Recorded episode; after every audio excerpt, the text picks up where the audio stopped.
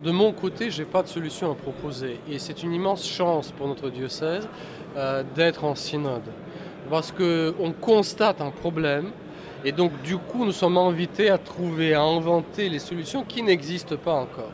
Je constate la chose suivante. On était extrêmement critique vis-à-vis du Concile de Trente, touchant telle ou telle forme, telle ou telle manière de présenter l'Église, telle ou telle manière de présenter la liturgie tel ou tel type de langage concernant la théologie sacramentelle. Mais dans notre critique de l'héritage tridentin, on était surtout centré sur les aspects, si j'ose dire, théologiques. On a totalement oublié, à mon avis, que la moitié des documents du Concile de Trente étaient les documents disciplinaires. C'est le Concile de Trente qui a mis en place cette forme de vie diocésaine que nous connaissons jusqu'aujourd'hui. C'est-à-dire ce lien extrêmement étroit entre les territoires et la population. Ce maillage des paroisses avec le curé résident sur place, à la proximité, immédiatement accessible, qui connaît ses paroissiens et qui répond à leurs attentes. Pendant quatre siècles, l'Église de France, entre autres, c'était le modèle qui marchait pour toute l'Europe occidentale, vivait dans cet héritage tridentin qui a montré son immense efficacité et sa puissance évangélisatrice. La situation démographique a résolument changé. Je vous donne un exemple très simple. Dans notre droit canon, qui est en cela aussi l'héritage du Concile de Trente, nous supposons que pour le mariage, les gens sont nés ici, habitent ici, sont catéchisés ici. C'est le prêtre qui les a catéchisés, c'est lui qui les a préparés, c'est lui qui les marie. Il publie les bans, c'est-à-dire que la société du quartier, du village, le territoire lié à la population connaissent ces personnes. Après, ils vivront ici et après, ils éduqueront leurs enfants ici.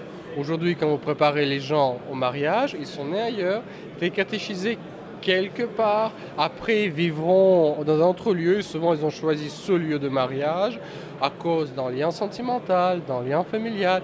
Peut-être qu'ils ont trouvé une salle pour fêter le mariage juste à côté. Autrement dit, ce lien entre la territorialité et la population n'est plus du tout le même. Un autre exemple, il y a 40-50 ans, quand les gens déménageaient quelque part, imaginez une famille catholique qui déménage, pas, elle est sûre que quel que soit le lieu de France où elle va débarquer, cette famille, elle trouvera dans son euh, entourage immédiat, dans la proximité territoriale, une école catholique, une paroisse, un couvent, des capucins, des dominicains, des bons sœurs, de je sais pas quoi, un patronage, tel ou tel réseau social, etc. tout cela, ça n'existe plus. Donc du coup, nous ne pouvons plus nous permettre de vivre dans cette logique de la territorialité. La solution qui était proposée jusqu'ici, c'était la solution de regroupement. Très nettement, aujourd'hui, elle touche à ses limites. Nous voyons les prêtres épuisés à desservir les églises où il y a 10, 15, 30 personnes qui, viennent. En même temps, ces mêmes personnes qui vont se déplacer très aisément pour aller faire leurs courses au supermarché du coin, pour aller voir un film dans un grand cinéma du coin, ne vont pas se déplacer pour aller suivre une messe dans une église du village voisin. Vous ce lien de territoire, de la population et l'église qui, qui en est le centre? Voilà. Visiblement, cette structure démographique, culturelle, politique qui existait jusqu'à là n'existe plus.